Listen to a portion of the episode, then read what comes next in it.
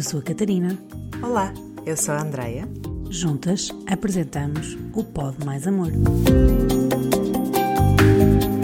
E agora que deste play neste episódio, respira fundo, relaxa, abre o teu coração e vamos por mais uma conversa.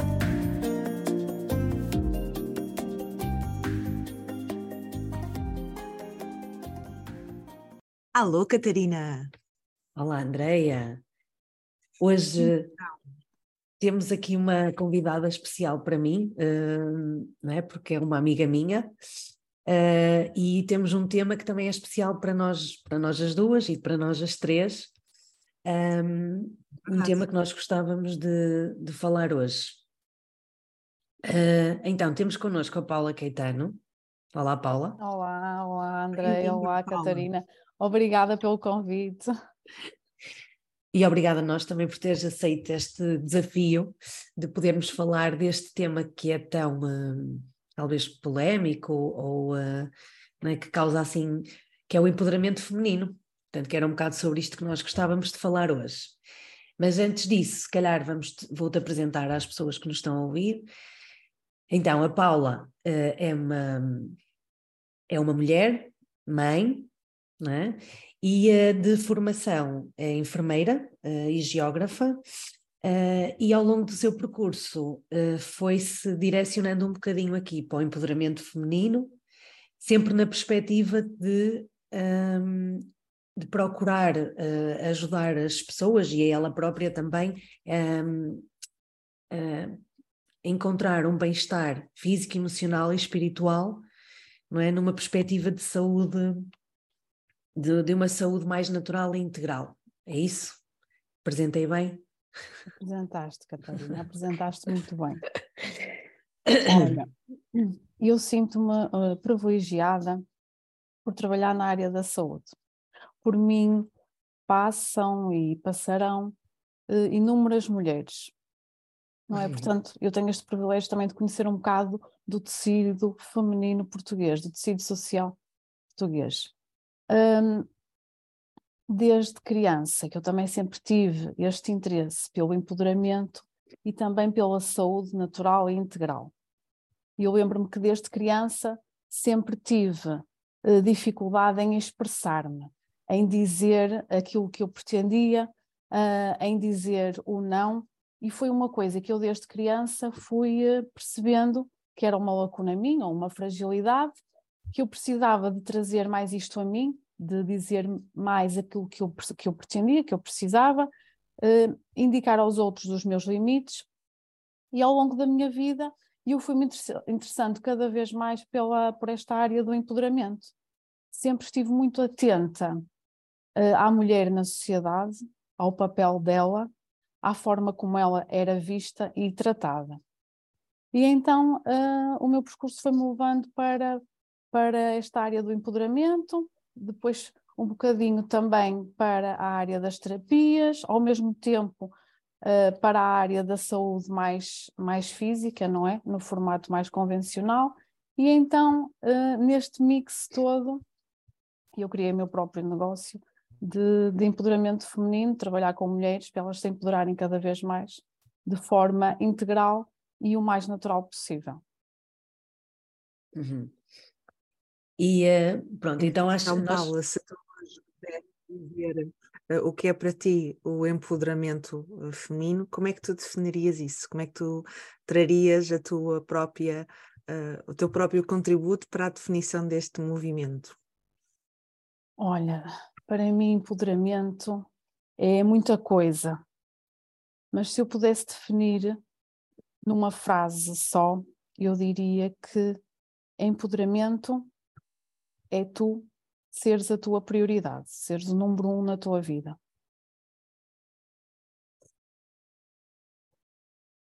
Um, ou seja, uh, mas isto, uh, agora se calhar falarmos mais relacionado com a, com a mulher, não é?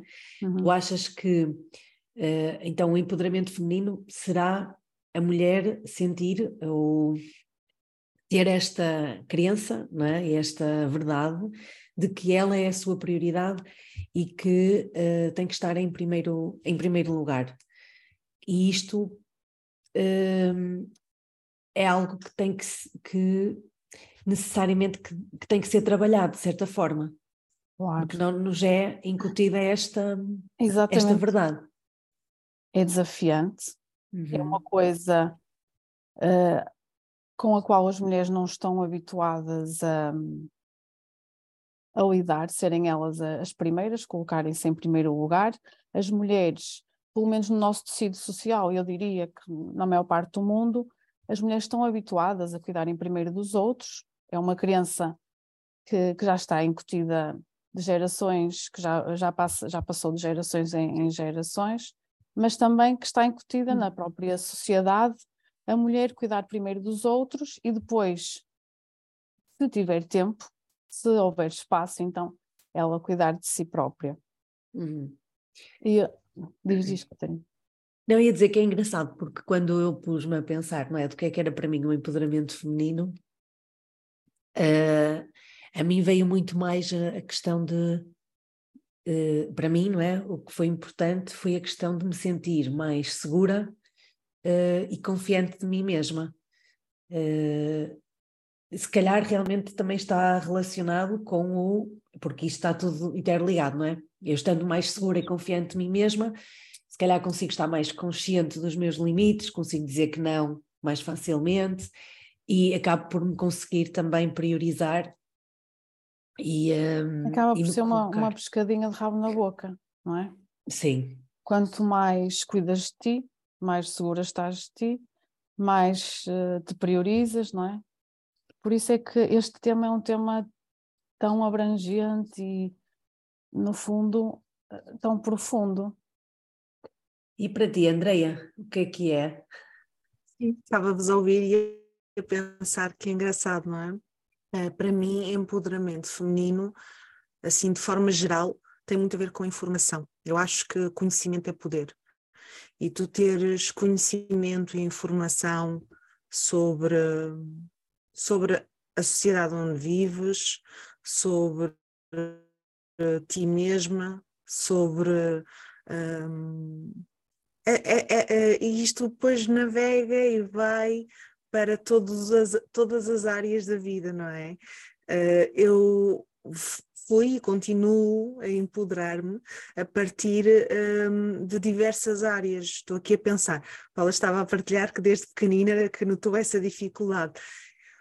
E eu não foi desde pequenina que, que, claro que sentia as dificuldades ao crescer, claro que sentia os problemas. Hoje, em retrospectiva, com a visão de mulher adulta, consigo perceber ainda melhor as dificuldades que eu sentia na altura. Eu não sei se na altura já as sentia uh, como sendo uma coisa exclusiva de, de, de, ser mulher, ou de ser menina, ou, ou, ou, ou de ser quem eu era.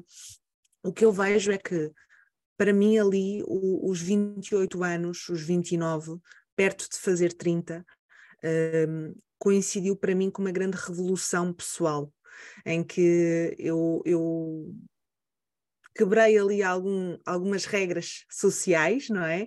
Uh, eu divorciei-me, o que supostamente socialmente não é uma coisa uh, tão bem vista ou vista de uma forma positiva como um casamento é, não é? E, e essa, essa quebra de uma crença tão enraizada do felizes para sempre, para mim permitiu-me começar a fazer muitas perguntas e a ter muitas dúvidas sobre mim, sobre os outros e sobre o mundo em que eu vivia. E foi essas perguntas e essa informação e começar a estudar e começar a perceber uh, o contexto, o meu e o geral, que me permitiu ir-me empoderando. Passou por aquilo que vocês estão a dizer, passou pelo meu autocuidado, passou para eu saber também ser uma das minhas prioridades e de não estar sempre a tentar satisfazer-me através do serviço ao outro.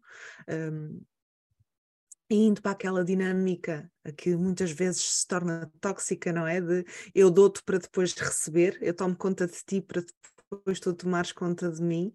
Um, já passou também por ganhar confiança em mim eh, e nas minhas capacidades. Hoje acho que passa muito por eu aprender um, a respeitar o meu tempo, o meu ritmo e, e não me sentir pressionada um, pelo que deveria ser então eu acho que empoderamento feminino é a mulher ter acesso à informação, é ter uh, acesso à liberdade de escolha uh, sobre o que, o que quer para si. Porque um, aquilo que estás a dizer do cuidar dos outros é, é deixa de ser uma escolha quando tu quando tu és criança e estás a crescer, ao menino ofereces um carrinho e à menina ofereces desde criança a ensinar que um vai poder conduzir e ser dono uh, da sua vida, não é? E, e, e, estar com as mãos ao volante, e o outro vai já ser responsável uh, por, por, uh, por alguém que é preciso cuidar. Então eu acho que é a liberdade de escolha, é ofereceres as duas coisas e deixares que a criança um, sinta o interesse natural por uma ou por outra ou por ambas um, e experimente. É, essa, para mim, empoderamento tem a ver com isso, tem a ver com informação, tem a ver com acesso, tem a ver com liberdade de escolha e tem a ver com. E vai ser diferente para cada uma de nós e vai ser muito parecido coletivamente para todas nós. Acho. Sim, uh, não sei, Paula, tu a pensar no, no teu processo, não é? De, como mulher, pronto, já foste partilhando aqui um bocadinho que foste sentindo sempre um pouco isto, mas quando é que sentiste que, que foi assim uma viragem na tua, na tua vida que te levou realmente a pensar mais sobre este assunto? Hum, olha, eu na verdade sempre olhei muito para este assunto, como te disse. Hum. Eu agora estou a fazer uma reflexão, não é? Estou, estás-me a falar disto. Eh, eu sempre fui muito feminista, mas a minha visão eh, sobre o feminismo foi-se foi -se alterando com o passar dos anos. Quando eu era jovem, adolescente, eu tinha uma visão do empoderamento, eh, uma visão eh, de que o meu empoderamento feminino só poderia ser feito se eu me parecesse ou se eu agisse de uma forma mais masculina, ou seja, como um homem. Uh, com os uhum. mesmos direitos, com os mesmos deveres, com a mesma forma de, de me posicionar e de agir. Depois, um, a partir de determinada altura, uh, comecei a compreender que esse, para mim, seria um formato tóxico, para mim e para todas as mulheres, na minha perspectiva, porque eu, como mulher, sou diferente do homem. Uhum. E posso me empoderar, mas no uhum. meu formato, no meu formato como mulher e no meu formato pessoal, que é diferente de qualquer outro, não é? Uh, passei por uma fase logo a seguir em que me senti extremamente empoderada quando eu consegui atingir alguns objetivos por mim própria, objetivos que eu já pretendia há algum tempo alcançar e eu compreendi que tinha essa segurança de que tu falas, não é?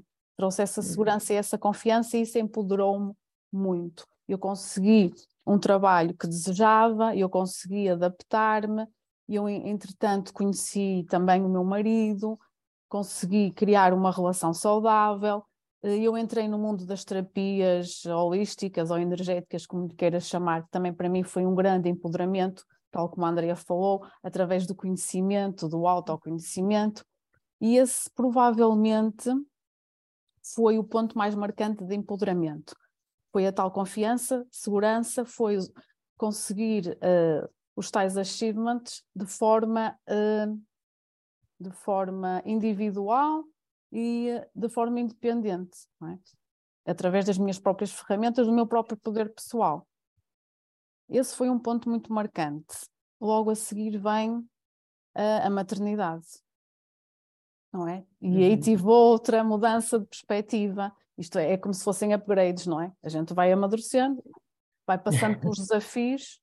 A maternidade trouxe-me ainda uma visão, uh, eu digo, eu vou esmiuçando, não é? E vou afinando as minhas percepções. É? Trouxe-me outra percepção e foi e tem sido um processo de empoderamento muito intenso. Às vezes eu até digo, se calhar mais rápido do que aquele que eu sou capaz de digerir, apesar de eu saber que tudo, tudo aquilo que nós vivemos uh, nós somos capazes de o viver, é? somos capazes de, de ir gerindo. Mas tem sido uma forma, tem sido muito intenso e muito importante. Uh, depois, entretanto, eu fiz os meus 40, entrei na, na, na, década de 40, não é? nos meus 40 anos, e como costumam dizer, é a segunda adolescência. E é, e é. É verdade, eu, eu confirmo e também vou compreendendo com as mulheres com quem trabalho, quer no hospital, quer em, em terapias, no empoderamento, que é uma época em que as mulheres se começam a questionar sobre é isto que eu quero para a minha vida, é aqui que eu quero continuar, é, é com esta perspectiva que eu quero continuar a olhar para isto, para aquilo, para, para este relacionamento, para, para esta área da minha vida. Porquê? Porque entramos na chamada meia-idade, não é? Já vivemos metade da vida, nós a queremos viver, não é? De que forma? E nós queremos sempre viver a vida da forma mais verdadeira, mais legítima, não é? Mais empoderada possível. Então agora sinto que estou nesta fase, ok? Estou aqui uhum. nos 40, faço 42 em maio e sinto que há aqui muita coisa também a, a crescer, não é? Uh, coisas que eu preciso deixar, deixar morrer. E aproveito agora só para, para falar um bocadinho nisto, que eu acho que, é, que é, uma, é muito importante, eu sinto esta necessidade, e é uma coisa que às vezes não é muito tocada, que é mesmo nisto. Uh, esta idade, esta fase dos 40 anos, claro que umas começam mais cedo, e, mas de forma geral mas eu... estavas a falar, eu estava a pensar que já, tinha, já entrei há uns anos, então, nos 40. Nos 40. Olha, por acaso, eu estava a pensar sobre este, sobre este assunto e lembrei-me de ti e pensei exatamente isso. A Catarina já entrou nos 40, a Catarina entrou mais cedo nos 40. É. é? Eu, eu, por acaso, pensei mesmo nisso. Pois, estavas a falar e eu pensei assim, bem, eu já devo ter entrado, eu entrei nos 40, se calhar para aí aos... Aos 33, 5? Para aí. Quantos? 37? Tenho 38. Entraste assim para aí nos 35. Mas esta é uma fase muito interessante e muito importante, porque nem todas as mulheres estão despertas para que esta fase existe uhum. e que nesta fase o importante é nós compreendermos. Então, ok, pronto, o que é que eu tenho que, que mudanças é que eu preciso fazer para me sentir melhor? Há muitas mulheres que nesta fase entram em eh, depressões e burnouts e e, e, tem a ver com isso, com a dificuldade, com a não compreensão, esta falta de autoconhecimento faz com que as mulheres não compreendam o que se está a passar. E, te, e nós precisamos é deixar morrer algumas partes, não é? Para criar então um espaço para, para entrarem as novas, aquelas que agora fazem mais sentido. Uhum. E torna-se mais urgente e mais grave, exatamente, mais grave, mais urgente e mais profundo, porque só temos metade da vida para, para viver agora, não é? Uhum. Pois, tu estavas a falar, e realmente, já quando a Andrea falou na liberdade pessoal, não é? Na liberdade de escolha. Hum. E, uh, e no conhecimento, e, uh, e agora estavas a falar da questão realmente nós nos questionarmos. Uh, eu estava aqui a pensar mesmo nessa questão, que é quando eu acho que eu entrei nesta, nesta ou para mim passou a ser mais importante esta questão do empoderamento, quando eu comecei a sentir que não estava a viver a vida um, que eu queria para mim. No fundo, foi andando, as coisas foram acontecendo, e, e quando, um, e, e, mesmo estando a fazer um percurso que supostamente é aquele que, que nos é indicado e que nos é orientado, eu continuava a não estar satisfeita. E a partir daí realmente esta noção de não, eu agora vou fazer as coisas por mim e vou tentar perceber o que é que eu quero um, e não seguir aquilo que as outras pessoas querem, um, que era o que tu estavas a dizer. Que era... nós temos uma concepção uh, que não é real sobre as coisas, que é, nós temos socialmente uh, a concepção que existe é as coisas devem se manter o mais uh, estanques estáveis, não é possível para todo sempre, não é? O ideal é tu entrares na, naquele trabalho, casares com aquela pessoa, teres, não é? E, e, e ficares ali, não é? E ficares ali naquele sítio. Um, e nós, humanos, e especialmente nós mulheres, nós temos necessidade de, da mudança, não é? De mudarmos a perspectiva, ou de mudarmos de sítio, ou abraçarmos projetos novos, ou abraçarmos experiências novas, não é? Isto faz parte da nossa condição humana, é uma necessidade de, do ser humano. E era isso que tu estavas a dizer, parece que aquilo que é uma criança coletiva, não é? De que o bom é estar no mesmo sítio, confortavelmente, não é? Mas fugir o menos possível, ou sair o menos possível da, do, do caminho onde nós nos onde nós nos encontramos a partir, sei lá, dos 24 anos ou dos 26, mais ou menos, não é? Permanecermos a. Isso, isso traz-nos doença emocional e mental e, e física, pois não é? Sim, o que eu acho que é importante, se calhar, as mulheres que nos estão a ouvir e, e não só, não é? Quem nos está a ouvir, perceber um pouco é que se não, se, se a determinada altura começam a questionar se aquilo que estão a viver é no fundo aquilo que, que queriam, se calhar está realmente na fase de poderem uh, olhar um pouco mais para elas, é? pensarem, refletirem se aquilo que estão a fazer ou, ou em, como é que a vida está naquela, naquela altura e o que é que podem fazer de, de diferente para, para se sentir melhor, porque realmente estavas a falar da sociedade e efetivamente a sociedade tem muito estipulado já o que é que é suposto, pronto, neste caso, as mulheres, não é? Qual é o caminho das mulheres. E, e agora deixa-me dizer-te que, como eu te disse, que já passaram por mim milhares de mulheres. E eh, eu posso dizer que a partir dos 40 anos existe uma percentagem enorme de mulheres que, que, estão medicadas com ansiolíticos e antidepressivos e não há, não há problema nenhum, eles podem ser excelentes aliados numa fase transitória, numa fase aguda, vá. Mas há muitas mulheres que vivem décadas uhum. com antidepressivos e ansiolíticos, porque em determinada fase da vida dela, elas questionaram-se, uh, questionaram-se sobre determinadas coisas, ou começaram a ficar deprimidas, muitas vezes sem saber porquê, não é? Mas no fundo porque não estavam satisfeitas com alguma coisa, porque há coisas que elas precisavam mudar, há coisas que elas precisavam deixar ir, não é? Fazer as tais mudanças. E socialmente aquilo que está preconizado é que existem medicamentos que fazem com que as pessoas deixem de ficar insatisfeitas e tristes e infelizes, ok? Sem irem atrás da causa. Tudo bem, como eu disse, é um, são excelentes aliados, mas uh, paralelamente tem que haver, não é? Este trabalho interior de questionar, de as pessoas compreenderem o que é que se passa realmente com elas, o que é que elas precisam mudar. Tem, porque tem tudo a ver com mudança. Tu que és psicóloga, não é? O que é que, o que, é que para vocês foi, uh, ou quais é que para vocês foram essas perguntas de chave interior que abriram-vos a porta à vossa mudança? Estava aqui a pensar que estamos a falar de empoderamento e estamos muito a falar da nossa jornada pessoal, individual de cada uma, de se descobrir, descobrir aquilo que se faz, que, que nos uh, realiza, que nos permite viver alinhado com aquilo que é importante para nós e realmente perceber se aquilo que estamos a viver nos faz sentido ou estamos a cumprir uma cartilha ou, ou, estamos a cumprir um, um plano uh, que alguém já escreveu por nós, não é? Eu acho que este movimento individual esta jornada individual, que é legítima e é necessária acontecer e passar por fases, não é? Eu acho que os 40 anos têm muito a ver com o, de repente tu levas-te para essa busca interior porque socialmente muitos dos papéis que a sociedade tem de importância e reconhecimento para ti, tu já os estás a deixar. É? De repente a tua fertilidade já não é algo, uh, a tua beleza, a tua juventude já não é algo que vai ser cultuado, admirado, reconhecido, e, e começas a ir para um canto em que socialmente as mulheres ainda não conquistaram.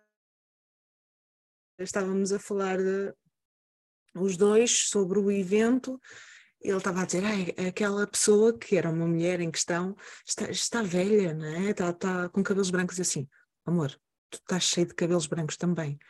E ele, ah, sim, mas em mim é charmoso. E eu, depende de quem olha, não é? Então, eh, este, esta jornada dos 40 anos nada mais é de que agora já não vou ser elogiada pela minha beleza, Agora já não vou ter tão presente o papel de mãe, porque à partida as crianças estão a crescer e a tornar-se autónomas, não é? E agora sobra o eu. E o que sou eu? Não é? O que é que sou eu? Quem sou eu no meio disto tudo?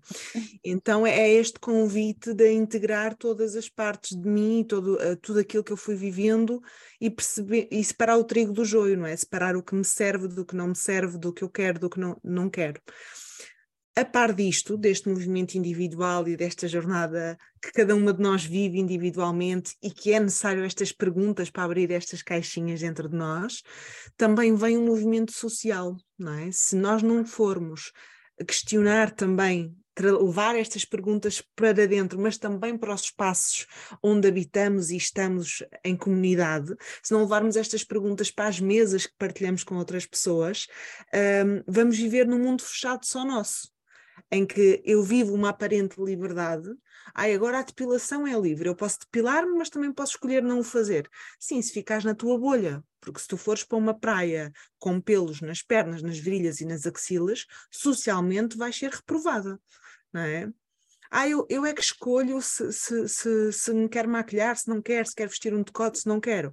Sim, mas se tu fores com essa tua liberdade individual para um sítio onde a sociedade não acha ok, tu estás maquilhado, ou estás com decote, ou estás assim, ou estás assado, tu vais lidar com essa, essa hum, reprovação, não é? Então eu acho que esta jornada individual de cada uma de nós um, tem que ser compartilhada coletivamente e esta, um, esta sabedoria é? de levar estas perguntas, tanto para dentro como para fora de nós, eh, é muito importante. Estou um, aqui a pensar quais foram as primeiras perguntas que eu me comecei a fazer.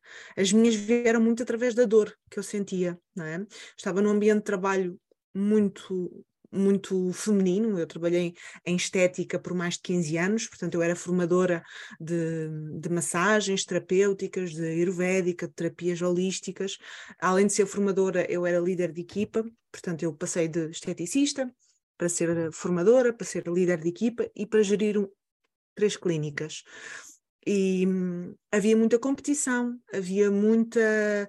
Hum, comentar da vida pessoal daquela pessoa sem admiração pelo percurso profissional, uma coisa que os homens já não lidam tanto, não é?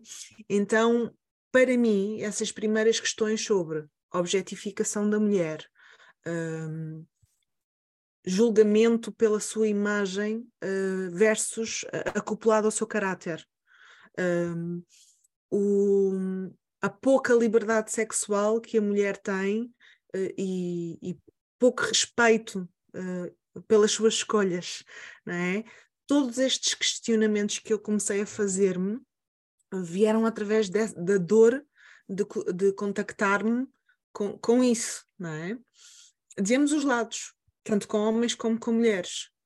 E para mim, essas foram as primeiras perguntas, não é? Sobre uh, porque é que eu, no ambiente de trabalho, uh, perante homens, eh, tinha que ter uma, uma roupa mais masculina para ser respeitada, porque se eu levasse uma roupa mais feminina, eu ia estar a levar com elogios ou comentários sobre o meu corpo e sobre o meu aspecto que não eram profissionais, nem eram ok naquele contexto.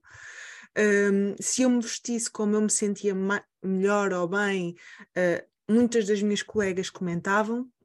Antes de eu entrar no local de trabalho, foram pesquisar as minhas redes sociais e se, quando viram fotos de eu a viver a minha vida, não é? Na praia, na, onde fosse, aquilo foi comentário uh, no meu ambiente de trabalho, não é?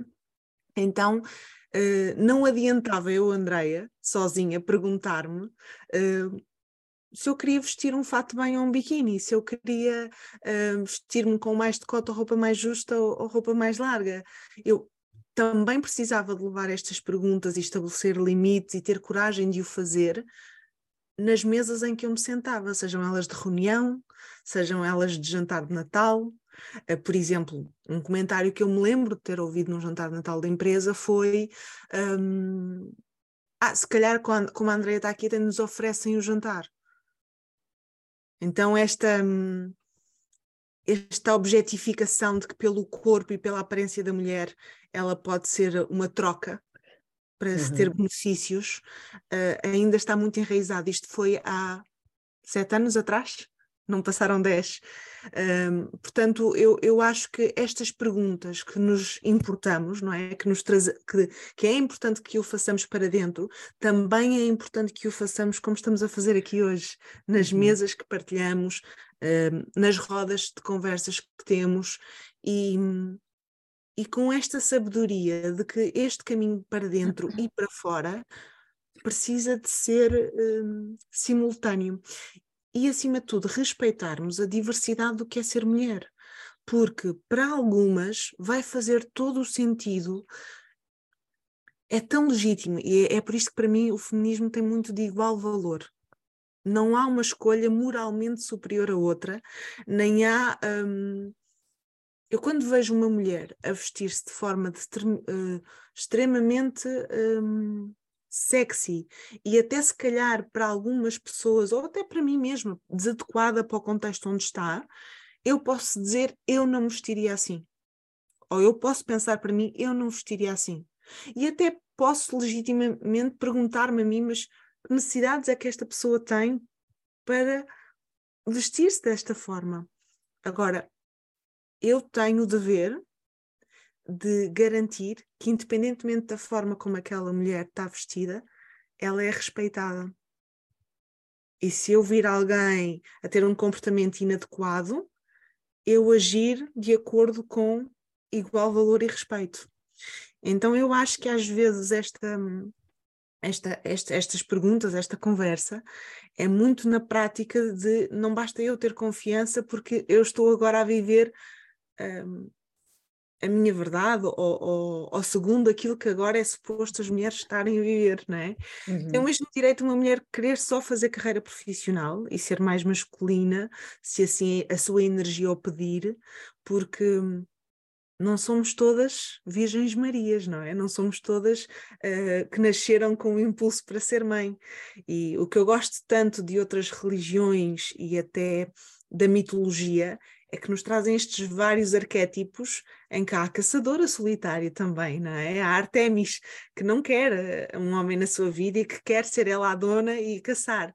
Então tem o mesmo direito uh, de uma mulher pegar e fazer da sua vida profissional o seu pr principal pilar, que eu que não quero andar nesse ritmo, ou que não quero viver as segundas regras empresariais e quero dedicar-me a, a outro tipo de profissão mais fluida. Eu acho que uh, o que, o que está a ser pedido agora é, é este respeito pela diversidade da liberdade de escolha, não é? Porque é tão fácil nós metermos numa caixinha sem pensarmos que estamos nela, e, e, e é mesmo um exercício de, de, questionamento individual e coletivo de o que é que é respeito, o que é que é igual valor aqui, o que é que é um, liberdade aqui, é? Uhum. Eu estou, estou a fazer este comentário a partir do medo, do julgamento, ou estou a fazer este comentário a partir do amor, é? da liberdade? E... Sabes, André, eu acho que é realmente muito fácil nós nos deixarmos levar pelo aquilo que está pré-estabelecido, não é? Pelas uhum. crenças dominantes, eh, pelas crenças sociais dominantes. E eu lido com isso todos os dias. Eu trabalho com muitas pessoas. Homens e mulheres, mais mulheres, e trabalho eh, com, com profissionais homens e mulheres e, e com pacientes e, e clientes uh, homens e mulheres. E é, são coisas que estão tão enraizadas e parecem comentários e abordagens aparentemente inocentes e sem uma intenção consciente, não é? Porque é uma coisa que já é interna, são séculos e séculos de uhum. reprovação da mulher, são séculos e séculos de discriminação da mulher, séculos e séculos uhum. de, uh, de não voz da mulher. E então é importante, como tu dizes, realmente irmos fazendo este trabalho, não é? Não só nosso, mas também cá para fora, não é? Para se trazer também outra consciência uh, social. Mas é muito fácil, e eu sinto quanto mais consciente, consciência tu acabas por ter de quão sensível é este assunto e quão enraizado está, também mais consciência tu tens de que uh, é difícil, ou não é fácil, é desafiante, uhum. tu uh, teres um comportamento diferente, não é? E fazeres ouvir a tua voz de noutro formato, não é? Uhum.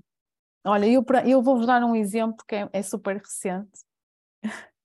E então, eu trabalho com homens e, e, com mulheres, como vos disse.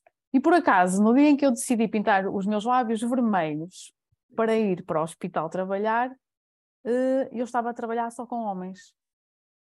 E então foi super interessante. Como eu acredito que nada é por acaso, foi super interessante porque foram inúmeros os comentários em relação ao meu batom vermelho. Uhum. Ou seja, achas que. Sim, eh, mas e se calhar se fosse mulheres também haveria esses comentários, não é? A questão é com que intenção ou com que direito ou com que liberdade uh, esses comentários vieram, não é? Ou com que intenção esses comentários vieram? Uh, transpuseram a minha liberdade. Efetivamente foi isso que aconteceu. Uhum. Sentiram-se a minha individu... Sentiram-se sentiram livres para invadir a tua liberdade. Exatamente. Uhum. Tanto que eu senti-me, isto claro, temos a nossa responsabilidade, a nossa cota parte destas crianças que estão, assim como estão nos homens, estão em cada uma de nós, não é? Uhum. Mas eu senti-me impelida a retirar o meu batom vermelho. Uhum. Para te protegeres. Exato. Dos comentários, não é? Sim. Mas isto, claro, também tem a ver com a minha crença. Será que eu tenho o direito de ser sexy a este ponto? Num contexto de homens? Não é? Ou no contexto de trabalho? Ou... No contexto de trabalho, mas num contexto em que eh, trabalho com mais, mais, homens, não é? Por acaso era, não é? Foi o caso. Sim, olha, essa é uma boa pergunta de empoderamento. É, eu faria a pergunta de outra forma. Okay. eu faria a pergunta desta, desta forma, que é será que a cor dos teus lábios define como é ok ou não tu seres tratada no teu local de trabalho?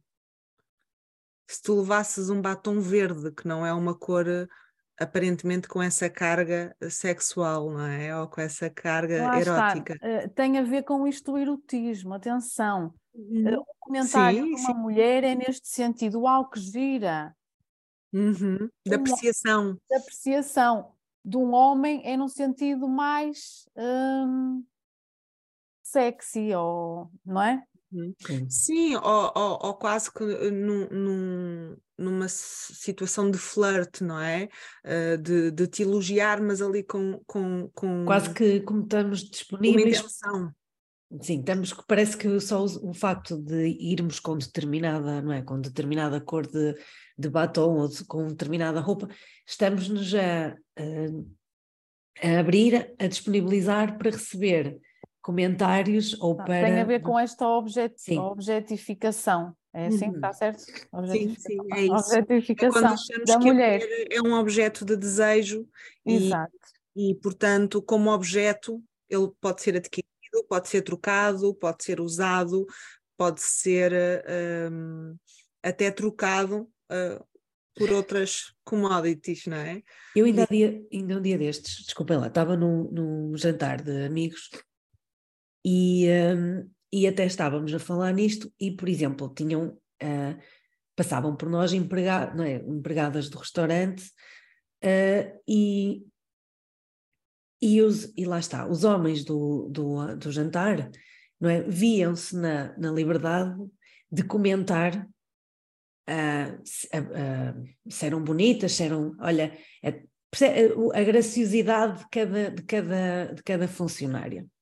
Uhum. E eu estava ali, estava a perceber, pois realmente, por exemplo, eu não é que não deixe de apreciar, não é, os homens, se, se não é, se me interessar, se até for um, um homem bonito, se uhum. eu não deixo de olhar e não deixo de, de pensar para mim, mas não tenho este tipo de comentário, não é, que, que por exemplo, os homens têm. Porque é aceito, é uma coisa que é aceito. E, e nós estávamos a falar, e nós até temos filhas, quer, quer um casal, quer outro, não é? Temos filhas mulher, uhum. raparigas, mulheres, que vão ser mulheres. E, e era isto que é, o que é que, por exemplo, se elas estivessem no jantar, não é? E estivessem a ver os pais a, a, comentar isto, eu não sei se eles falariam se elas estivessem, não é? Mas Estão a perceber o que eu estou a dizer? Se as nossas filhas estivessem no jantar uhum. E estivessem a ver os pais a comentar as empregadas. Uhum. E as mães, não, as mães não estão a comentar, não deixam de estar a pensar, mas não estão a comentar. Não é? Uhum. O tipo de impacto que isto tem, e então era um bocado isto que nós estávamos a falar, ou seja, socialmente, não é? O que é que nós fazemos não é? O que é, qual é, o que é que nós podemos fazer de diferente realmente para, para uhum. poder alterar um bocadinho esta forma como olham para a mulher ou como. E eu acho que também parte um pouco. Olha, perguntas aqui. que eu levo sempre comigo, perguntas que eu levo sempre no bolso comigo, para mim, em primeiro lugar, para dentro primeiro, Sim. depois para o outro também.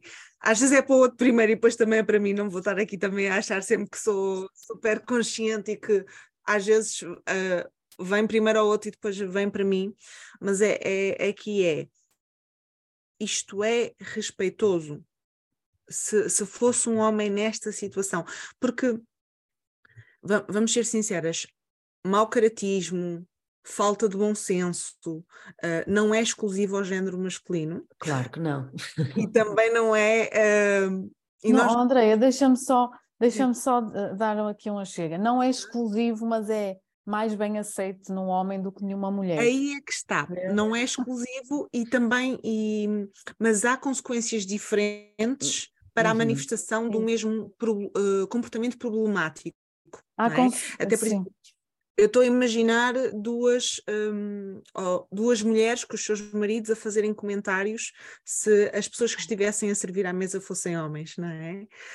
Um, e, mas isto também tem um aqueles homens que com o valor. Deixa-me só concluir, Paula. Ah, Para aqueles homens que estão a servir, eles até podem não gostar de estar a ser eh, apreciados ou, ou, ou desejados de uma forma intrusiva no seu local de trabalho, não é? Não vai representar o mesmo risco à integridade física deles uhum. estar a ser elogiados por mulheres do que mulheres estarem a ser elogiadas por homens porque depois também há as diferenças biológicas de cada um, não é? Apesar do comportamento ser problemático, independentemente do género da pessoa que o coloca, não é? Um, às vezes as consequências são diferentes, da mesma forma que se é uma mulher que está numa relação monogâmica e trai e, e acaba por trair uh, o, o, seu, o seu par, o seu cônjuge, nessa relação monogâmica, o julgamento social que ela vai ter sobre o seu comportamento vai ter um peso completamente diferente se for um homem a fazer exatamente o mesmo. Então, não é querer julgar só o comportamento em si e dizer que ele é exclusivo masculino, é começarmos a refletir se nós estamos a julgar com os mesmos pesos ambos os comportamentos e estamos a reprovar aquilo que é aceito ou que não é aceito numa sociedade para podermos viver em grupo e de forma saudável, não é? É a perguntar se nós estamos a lidar ligeiramente diferente com a mesma situação. E há coisas em que as mulheres são muito prejudicadas e há coisas que os homens também, não é? Estamos a falar, por exemplo, estou aqui a pensar que a violência doméstica no homem também é um super tabu. Sim, os homens não, não conseguem admitir não conseguem fazer queixa. Uhum. Eh, por exemplo, que são vítimas. O que eu também não excluo, que se calhar a grande maioria das vítimas de violência doméstica continuam a ser as mulheres. mulheres claro. É? Mas há é muitos homens que não se intitulam Sem dessa dúvida, forma. mas também existe aqui um fator que eu costumo falar sempre. Na minha opinião, existe aqui um fator que acaba por trazer, uh, na minha perspectiva, uma, um, um, agravamento do ato em si, quando estamos uhum. a falar de violência doméstica de um homem sobre uma mulher. Porque não nos podemos esquecer que o homem, à partida, tem sempre mais força física do que uma mulher. Ou, portanto, fisicamente o homem, em princípio, vai dominar sempre a mulher, ok? Não é uma luta justa, é isto que eu quero dizer em termos físicos. Uhum. Não é? é uhum. como um adulto bater numa criança, não é uma, uma luta justa, porque o adulto tem uhum. Eh, maior poder físico, já para não falar, pronto, de todos os outros, emocional. Uhum. Ok? Portanto, quando me falam que existe, existe realmente violência física sobre os homens, existe, e eles sentem-se muito envergonhados disto, mas uhum. eu acho que as mulheres também se sentem muito envergonhadas e tem a ver com as crenças que elas a carregam. a, a vítima, vítima, tem, sempre, sempre muita vergonha, não é? Pronto, sim, é... sim Eu percebo o que tu estás a dizer, mas eu, eu acho que mais importante que questionarmos um, a quem é que dói mais, estar no lugar de vítima, de acordo com o seu género, ou, ou, quais são as consequências maiores de acordo com o seu género. Um, há muito mais mulheres a morrer claro. nas mãos dos seus parceiros, né, vítimas de feminicídio, uh, e às vezes até de ex-companheiros, do que, do que homens, não é? Isso quer dizer alguma coisa. Um... Eu acho que quer muito dizer que socialmente os homens, ou um grosso de homens, um, ainda se sentem com poder sobre aquele objeto, ok? Hum. É como uhum. se fosse alguma coisa deles, se eles fossem donos de alguma coisa, o que lhes permite Sim. fazer e desfazer, não é? Inclusive através da violência física. Mas por isso é que eu acho que é tão importante este movimento ser coletivo, por vou dar-te um exemplo. Estou a imaginar um contexto desses, não é? em que estavas a propor que estavas no teu local de trabalho, mulher, e estavas rodeada de homens. Tu colocares um limite nesse lugar a dizer: Olha, não é ok estares a fazer esse tipo de comentários no local de trabalho, nós não, não temos assim este tipo de relação de proximidade ou intimidade. Não teria o mesmo efeito contentor nesse homem do que um dos homens do grupo pôr-lhe a mão no ombro e dizer: olha, não é ok estares a fazer isto. Ah, Porque ah, sim, sim.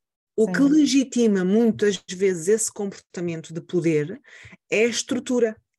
É o efeito ali. de grupo. Foi exatamente isso que eu senti. Pois. Pronto, é a estrutura que está ali.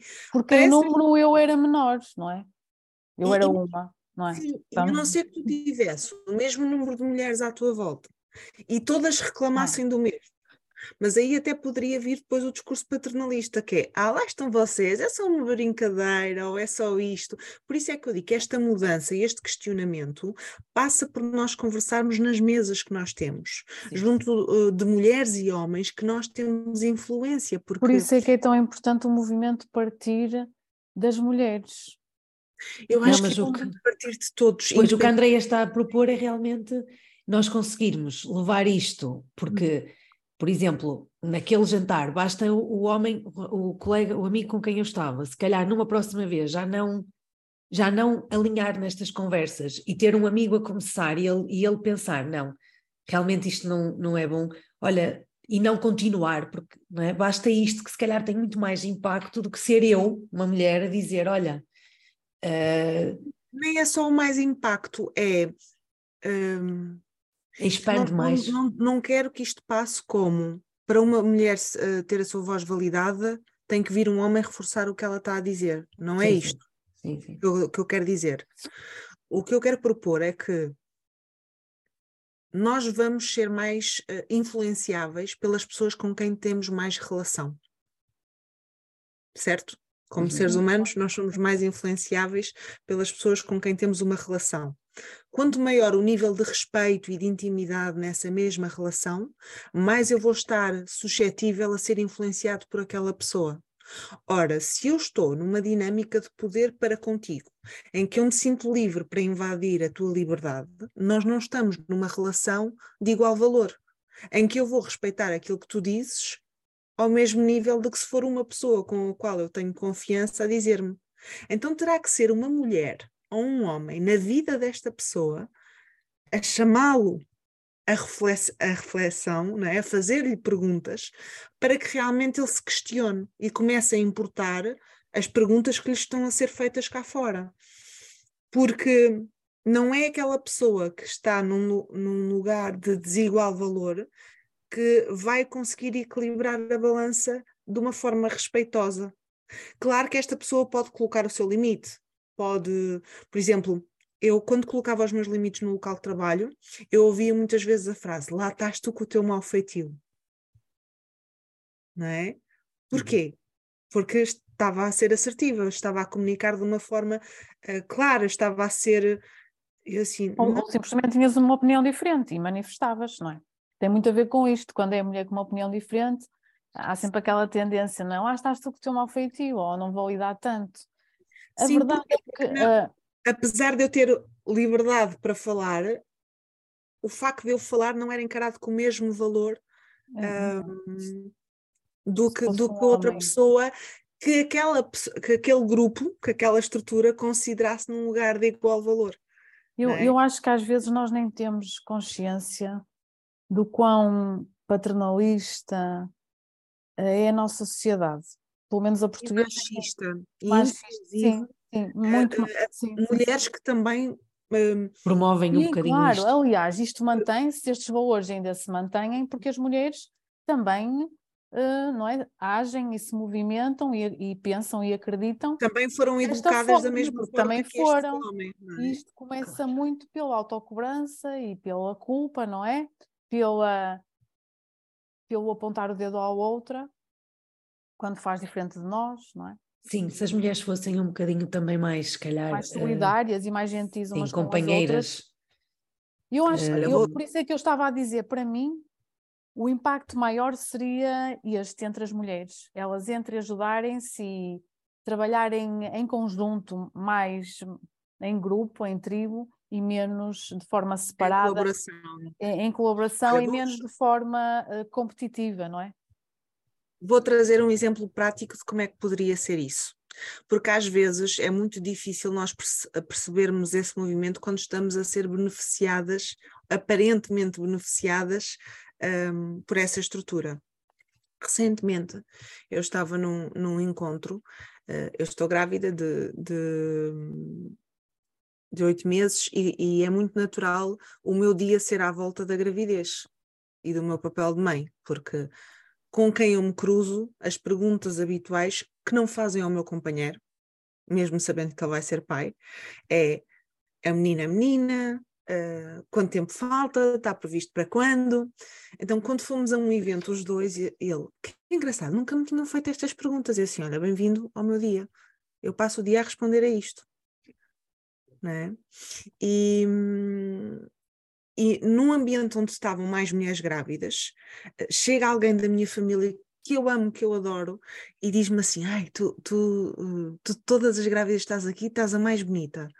E isto que aparentemente é um elogio, é sincero e tem a intenção de, de agradar, de... de, me agradar, de, de, de me reconhecer. Eu virei-me e disse: Mas porquê que eu preciso de ser a mais? E porquê que estamos a comparar a forma como cada mulher está a lidar com a sua gravidez. A mim interessa muito mais sentar-me com estas grávidas e perguntar: olha, o que é que está a ser fácil e difícil para ti aqui? É que, como é que estás a sentir hoje? É pá, olha, oh, na maioria dos teus dias, como é que tens sentido?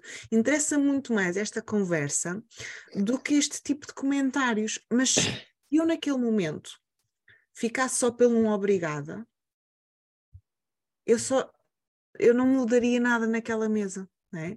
Eu não contribuiria com nada naquela mesa. Então eu, eu reconheci a intenção de elogiar, uh, eu reconheci a intenção daquela pessoa de me apreciar e devolvi-lhe com alguma gentileza outras perguntas, não é? Ok, nesta roda eu sou a mais, não é? Mas e se na roda a seguir eu for a menos? O que é que isso me dá mais ou menos valor? O que é que isso me ajuda ou contribui mais ou menos para eu uh, encarar esta fase da minha vida. É? Então eu acho que às vezes estejamos nós a ser prejudicadas ou estejamos nós a ser beneficiadas, fazer aquelas perguntas de isto é respeitoso, isto é, é ok, porque uhum. a comparação leva-nos à competição. Sim. O que eu sinto quando eu sou comparada e ganho essa comparação vai também ser reflexo daquilo que eu sinto quando eu sou comparada e perco essa competição, não é? E se eu, e se eu aprender que eu não preciso de estar na dinâmica de competir e comparar, e, e, e, trocar isso para o colaborar e trocar isso para. Porque naquele dia, se calhar eu senti-me com ânimo para, para arranjar-me. Pá, se viessem cá hoje a casa, viriam-me de pijama, da cintura para baixo, de t-shirt Mulher Maravilha da cintura para cima, não é? E eu estaria outra Andreia, com o mesmo valor, com a mesma. Uh... Sim, eu acho que tu agora falaste num ponto importante, Andreia, que eu acho que hum.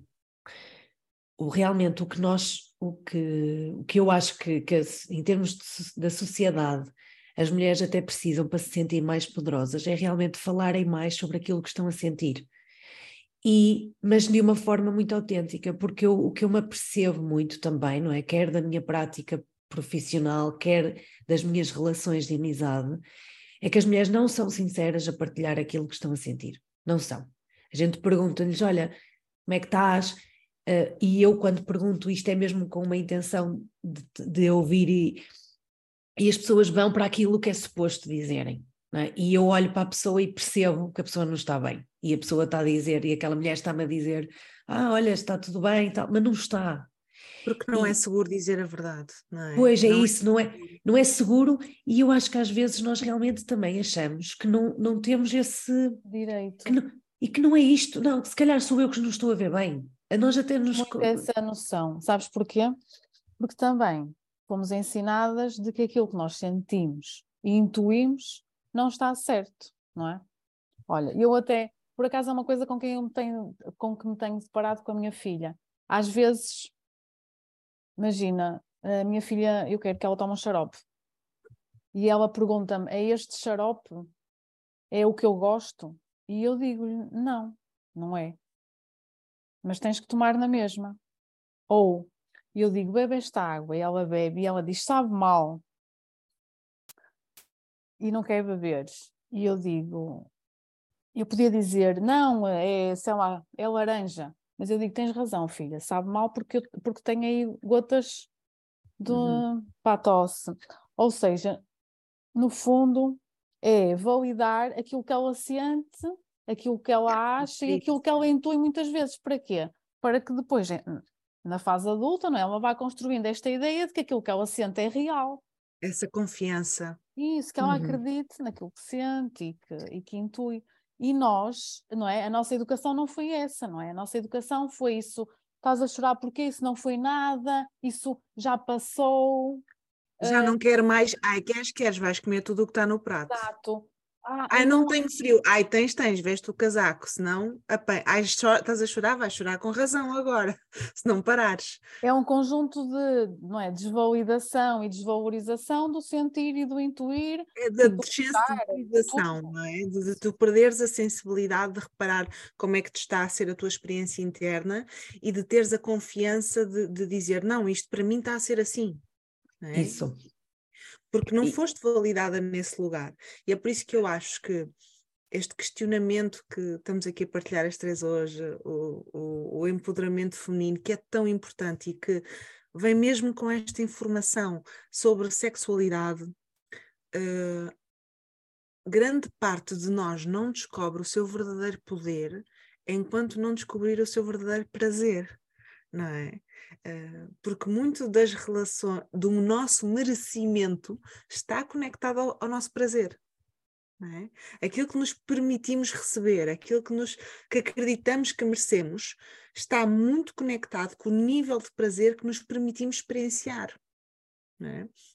Seja aí, for. Sim, era aí que eu ia, que eu ia até rematar de alguma forma, porque pronto, nós realmente este tema dá, e dá para falar aqui horas e horas. E aliás, eu até, até, até gostava de vos propor não falarmos só de empoderamento feminino em março, podemos fazer um por mês. Ah, sim, exatamente. Era o ideal, André, era o ideal, porque parece que há sempre coisas para dizer, mas eu, eu porque, queria só. Desculpa lá, Paula, deixa-me só. Ah, porque, porque eu ia. Tu vais introduzir o prazer, não é? Não, não, não, ah, não ia dizer, não ia continuar. Vais introduzir o prazer à Catarina. Olha, sabes porquê? Porque Por eu atrás. nesta questão do sofrer, que é uma coisa muito também da sociedade portuguesa, a valorização do sofrer, e especialmente da mulher. E eu ouço hum. muitas vezes. E do pecado, não é? Daquilo mas que... eu já sofri tanto, como se fosse uma coisa, não é? Que trouxesse algum valor àquela pessoa, o sofrimento, ela já passou por tanto e na mulher especialmente, porque é uma crença também de que a mulher tem que estar sobrecarregada, porque a mulher tem que fazer, fazer. Aliás, é uma grande mulher, se ela estiver Exato. sobrecarregada e fizer muitas coisas ao mesmo tudo, tempo. Exato. Não se queixar e ainda sorrir e dizer bom dia. Portanto, o que, eu, o que eu ia dizer realmente era isso, que é, há para as mulheres que nos estão a ouvir, se sentirem que estão em esforço é? e que as coisas não são feitas de uma forma leve tranquila e fluida, é porque realmente há preciso fazer alguma coisa, porque há uma mudança, não é? Nós temos esta cultura, não é? Esta crença de que temos que aguentar e temos que ser mulheres maravilhas, não é? Como tu tens aí na t-shirt e temos que conseguir fazer tudo e bota para a frente. E esta força, em determinadas fases da nossa vida, também é importante nós nos conseguirmos agarrar a ela, mas em outras, efetivamente, faz com que a gente aguente mais e nem, nos, nem pare para ouvir, para nos ouvirmos, não é? Para percebermos se realmente aquilo está a fazer sentido para nós ou não. A Mafalda uma vez disse uma frase uh, que também ouviu de outra mulher e eu gosto de, de repassar, que acho que esta, uhum. isto faz parte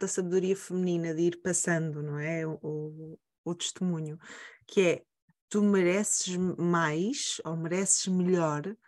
Uh, oh, tu mereces mais do que aquilo, do, do que o pior que te pode acontecer, não é? Tu às vezes estás numa relação que não é boa, que é horrível, uh, mas tu só vais sair dela quando tu acreditares que mereces melhor, que é possível tu teres uhum. melhor. É é? Tu às vezes estás num trabalho horrível que não gostas ou que não sabes fazer diferente uh, naquele ambiente e tu só te vais permitir ter a capacidade ou de saíres ou de ficares, mas transformares uh, aquilo quando tu acreditares que já não, que não mereces e não precisas de viver assim. E nós, uh, enquanto mulheres, fomos muito habituadas uh, a ser culpadas uh, por aquilo que nos acontecia de mal. E, e, assumirmos. E também, e também estamos um bocado habituadas a só abandonar as situações quando elas são insuportáveis ou horrorosas, uhum, não é? Uhum. uhum. E não é preciso, porque nós merecemos. Tu mereces mais. melhor do, do que o pior que te pode acontecer. Exato, é? portanto, é? às vezes basta nós não estarmos satisfeitas, mas a situação até ser confortável. Basta isso para nós compreendermos que precisamos de fazer alguma mudança, nem que seja de perspectiva, não é? Uhum. Sim, sim. Olha, estamos aqui a conversar uh, uh, sobre o empoderamento feminino e eu um, sinto-me muito inspirada sempre que falamos destes temas e falamos de, de, de, como é que podemos, em conjunto, continuar este caminho de liberdade, de amor e de, de felicidade. Falámos aqui sobre muita coisa, não é? Falámos sobre fazer perguntas, sobre ter a coragem de assumir uh, esta jornada interior que é, que é preciso coragem, não é? Não é fácil de pararmos aos 40 anos, aos 35, aos 33, seja em que idade for, de dizer, pá, mas onde é que eu andei? Eu estava cega, como é que eu não vi isto antes?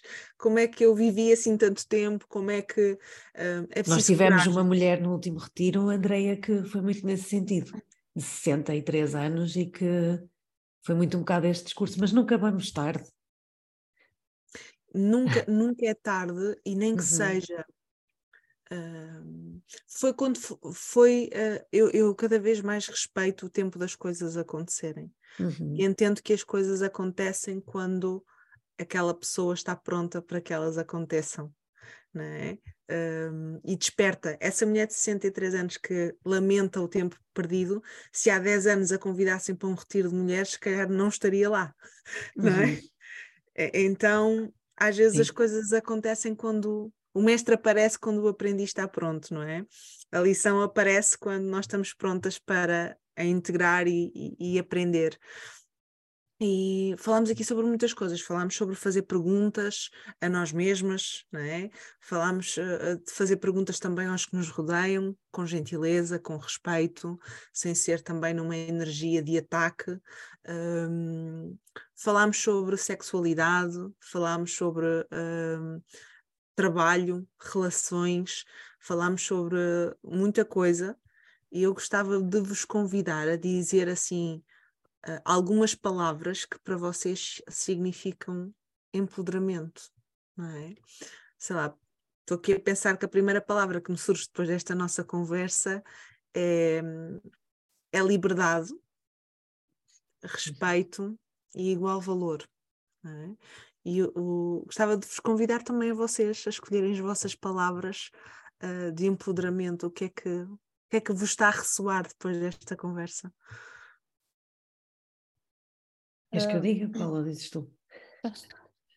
Posso, posso, posso dizer eu, olha, autoconhecimento, não, é, eu acho que o empoderamento está, está dependente de, de tu te conheceres como ser humano, como mulher e como é, ser individual. Uh, autocompaixão,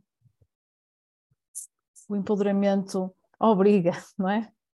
A criarmos cada vez mais espaço para sermos gentis e, e autocompassivos connosco. Uhum. Deixar esta autocobrança que é tão característica da, não é, de nós mulheres. Uhum. Uh, eu acho que para mim é, okay. é autoconhecimento e autocompaixão. E autocompaixão.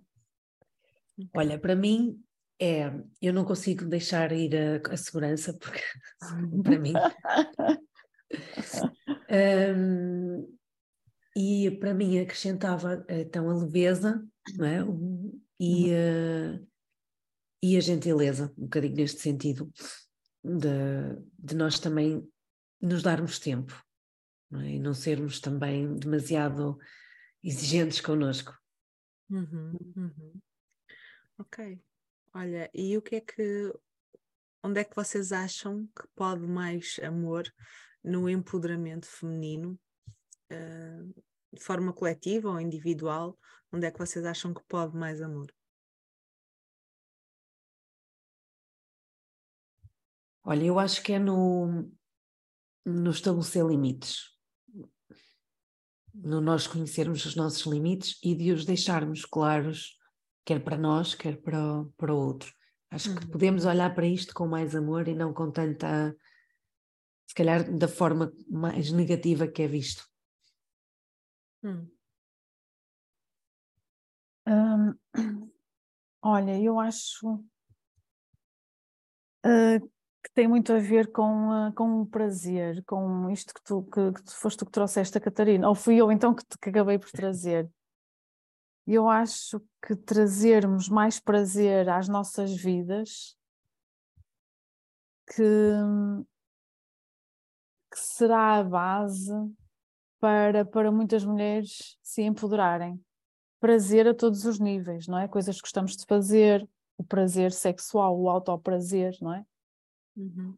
Eu acho que, que é uma prática aparentemente simples, que não deixa de ser desafiante, não é? Como nós bem sabemos, uhum. e que empodera muito, muitas mulheres. Uhum. Okay.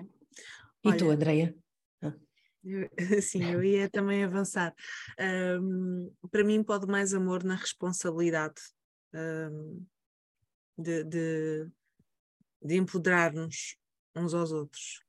Um, acho que quanto mais seguros nos sentirmos para assumir essa responsabilidade individual e coletiva, uh, mais todos temos a ganhar com isto. É? Porque hum, acredito que um, um, ambiente onde uh, ninguém se sinta ameaçado, desrespeitado, uh, ferido, obrigado, é um ambiente com mais espaço para mais amor, não é? Seja na vida pessoal, seja na vida profissional, seja onde for. Então eu acho que é preciso mais amor neste assumir responsabilidade por uh, viver diferente, por uh, seja em nós, na nossa pele, no nosso corpo, seja também uh, nas mesas em que nos sentamos e, e partilhamos com outras pessoas. Isso. E acho que podemos então terminar a nossa conversa. Acho que foi, foi muito interessante e foi muito bom, não é? E acho que realmente fica muito por dizer e temos sempre muito para, para falar sobre isto. Antes de terminarmos, Paula, as pessoas que quiserem realmente hum, te encontrar e, e, perceber mais o teu trabalho, podem te encontrar no, no Instagram, não é? Em espiritualmente, espiritualmente, com Paula com Caetano. Paula Caetano. Sim. Podem uh, eu, eu acho que é muito importante as mulheres, como tu estavas a dizer, quando se, quando se sentem insatisfeitas ou quando sentem que uh, vivem em grande esforço ou em esforço mais em esforço do que em leveza. Eu acho que é muito importante as mulheres, nestas alturas, recorrerem à ajuda. A ajuda também é uma forma de empoderamento. Também foi uma aprendizagem que eu, que eu fui fazendo e reconheço cada vez mais o, a importância de, de, de sabermos uh, pedir ajuda. Uh, e eu acho que é muito importante nestas fases, nesta fase em que a mulher se sente perdida, em que se sente uh, mais deprimida, que sente que, que, está a viver em esforço, pedir ajuda. Uh, tu também, tu, tu que és psicoterapeuta e a Andreia também que, que, trabalha com, a, com o amor próprio e com a autoestima, sabem perfeitamente que às vezes uh, este dar a mão que, que, traz muito e que acrescenta muito, não é? Uhum. E então Uh, as mulheres podem me encontrar realmente no Instagram, no Espiritualmente com Paula Caetano, uh, podem enviar uma mensagem privada, consultar os meus serviços no, uh, no Linktree. Uh, nós vamos ter agora o evento do, do Batom Vermelho, que é um espaço de autocuidado, de prazer, para as mulheres se, se irem empoderando também nestes momentos e aprenderem como cuidarem de si, não é? Como trazerem mais prazer à sua vida, porque isto acaba depois também por ser um, um músculo nós vamos treinando, não é? O prazer, vamos treinando o amor próprio, vamos treinando o empoderamento, e isto vai crescendo. E então uh, podem encontrar no Instagram. Sim, ao longo do, ao longo do ano vais desenvolvendo algumas Algum, alguns algum, eventos. Alguns Neste eventos. Sentido, uh, vou desenvolvendo também eventos de saúde integral, mas o objetivo de todos eles acabam por bater no empoderamento, é nós também reconhecermos as ferramentas que temos internas e externas de autorregulação, de, de regulação da nossa saúde, e isso também é, é, empoderamento, nós aprendermos a cuidar de nós de forma natural e integral. Sim, tu agora em março vais ter, pronto, comigo, comigo e com a, com a Vera, o evento do, do Poder do Batom Vermelho, e também vais ter um, um evento que tem a ver com a natureza. Exato, é um banho de, de floresta, um banho de cura verde, Uhum. Eu agora também estou a desenvolver mais trabalho nesta área da cura pela natureza. Tenho outros projetos em gaveta que pretendo lançar entretanto e uh, acaba por ser uh, o empoderamento através da saúde natural. Uhum. É, é, o resgate dessa sabedoria ancestral da mulher, Exato. não é? Exatamente, é isso mesmo, André. Olha, obrigada, olha, Paula. Isso. Obrigada eu. Obrigada pela, pela tua presença, pelas tuas partilhas. Obrigada e, pelo convite. E vamos continuando a, a falar sobre estes temas uhum. e tenho a certeza que vais voltar aqui ao podcast para, para continuarmos esta uhum. e outras conversas, está bem? Obrigada. Obrigada. Obrigada, Cat. Acabaste de ouvir mais um episódio do Pod Mais Amor. Esperamos que tenhas tido boas reflexões, bons insights com esta conversa e que, acima de tudo, saias daqui com a sensação que pode sempre mais amor. Partilha connosco o que achaste no episódio e partilha com quem achas que vai gostar de ouvir. E sorri, porque a tua felicidade depende de ti e de mais ninguém.